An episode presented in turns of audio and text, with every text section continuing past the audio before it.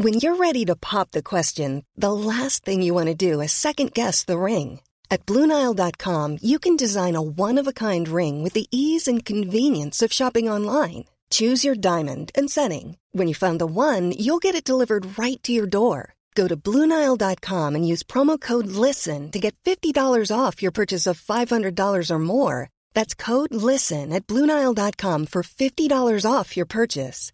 Bluenile.com code LISTEN. Te lo cuento, te lo cuento. Tu dosis diaria de noticias. Hola, soy Pau Mendieta y aquí te va tu dosis diaria de noticias.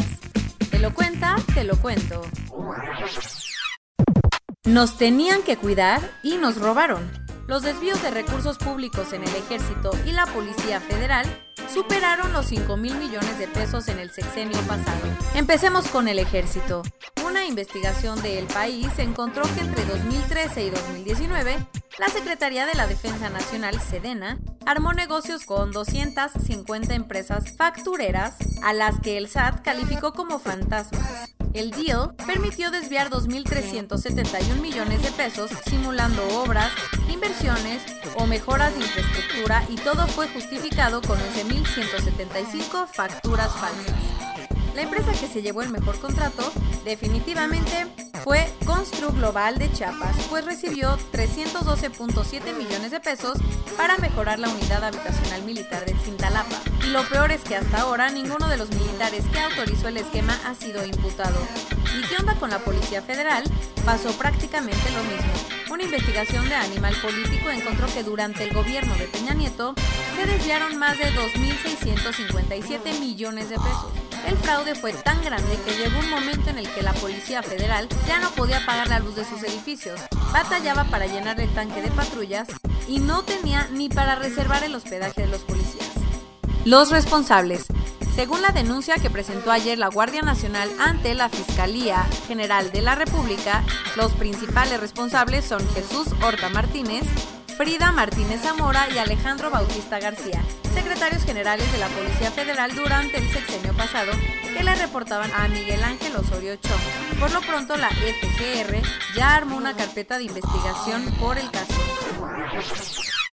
El fin de una era, Messi le mandó un fax a la directiva del Barça para expresar su deseo de abandonar el equipo. Tranquilo, sabemos que estás conmocionado, pero efectivamente ayer Leo Messi le mandó un fax en pleno 2020, a la directiva del FC Barcelona para decirle que quiere invocar una cláusula de su contrato que le permite salir del club de forma unilateral. ¿Qué? Todo se acabó de cocinar en la reunión que tuvo el viernes con el nuevo director técnico, Ronald Koeman, el sustituto de Quique Setién, quien fue despedido después del 8 a 2 frente al Bayern y al parecer esta fue la estocada final en la decisión de Leo, quien prefirió hacerse a un lado del club sin cobrar un euro por su salida. ¿Iban a dejar que se vaya?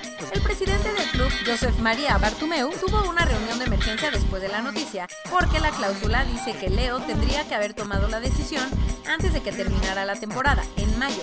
Pero como la pandemia cambió el calendario, las cosas no están muy claras. Por lo pronto no se sabe qué pasará con el número 10, pero el Barça enfrenta una época muy complicada. Adiós polio. Ayer, la OMS declaró que África está libre de poliomielitis. Hace 30 años, el mundo inició una estrategia para erradicar la polio, una enfermedad causada por un virus que ataca sobre todo a los menores de 5 años con un sistema inmune débil, daña la médula espinal y genera parálisis irreversibles.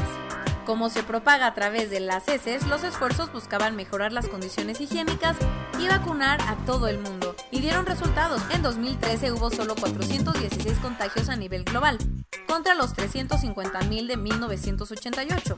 A pesar de eso, algunos países seguían enfrentándose al virus, entre ellos Nigeria, Afganistán y Pakistán.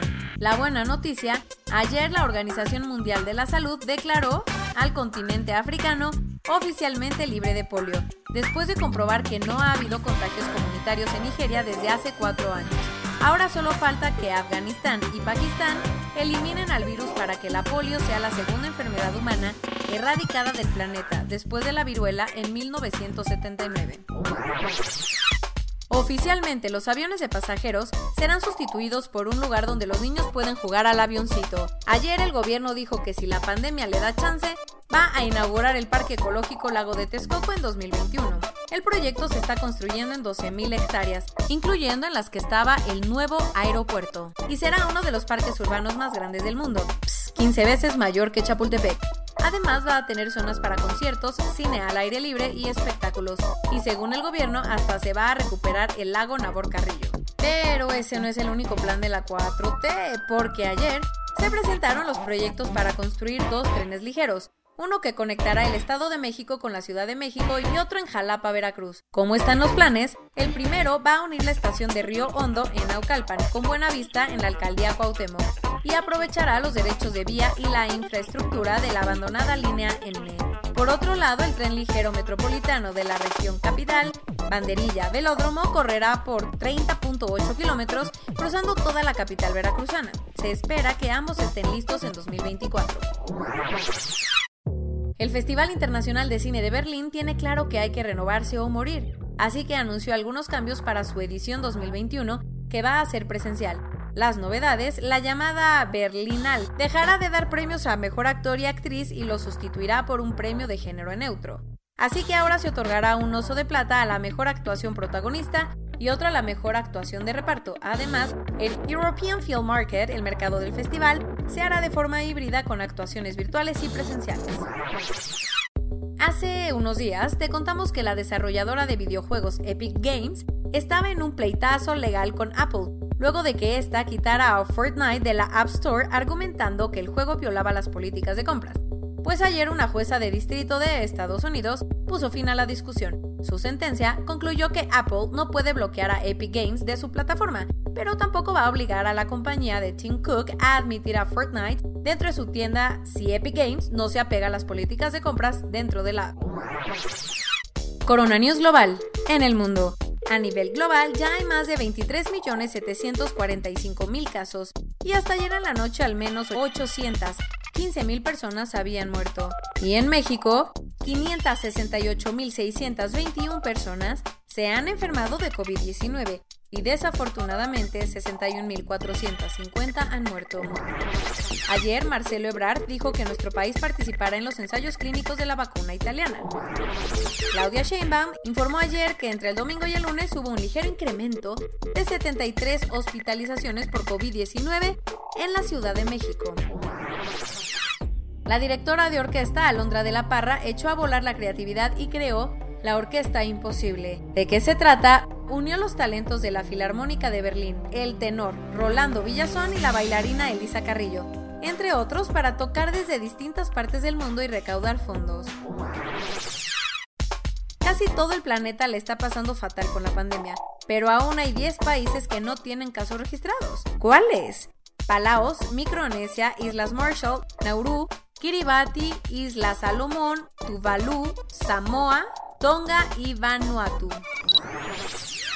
El gobierno chino lleva un mes aplicándole la vacuna a sus trabajadores esenciales, aunque todavía no acaba todas las pruebas. España no se quiere quedar sin vacuna y ya reservó las primeras 31 millones de dosis de la de AstraZeneca. Después de registrar cuatro contagios en una misma familia, la franja de Gaza puso a sus 2 millones de habitantes en cuarentena. Las aerolíneas siguen sin ver la luz al final del túnel y ayer American Airlines tomó la decisión de recortar 19.000 trabajos para octubre. Así la aerolínea más grande del mundo tendrá 30% menos empleados de los que tenía en marzo. Y esto es todo por hoy. Nos vemos mañana con tu nueva dosis de noticias. Pau Mendieta se despide.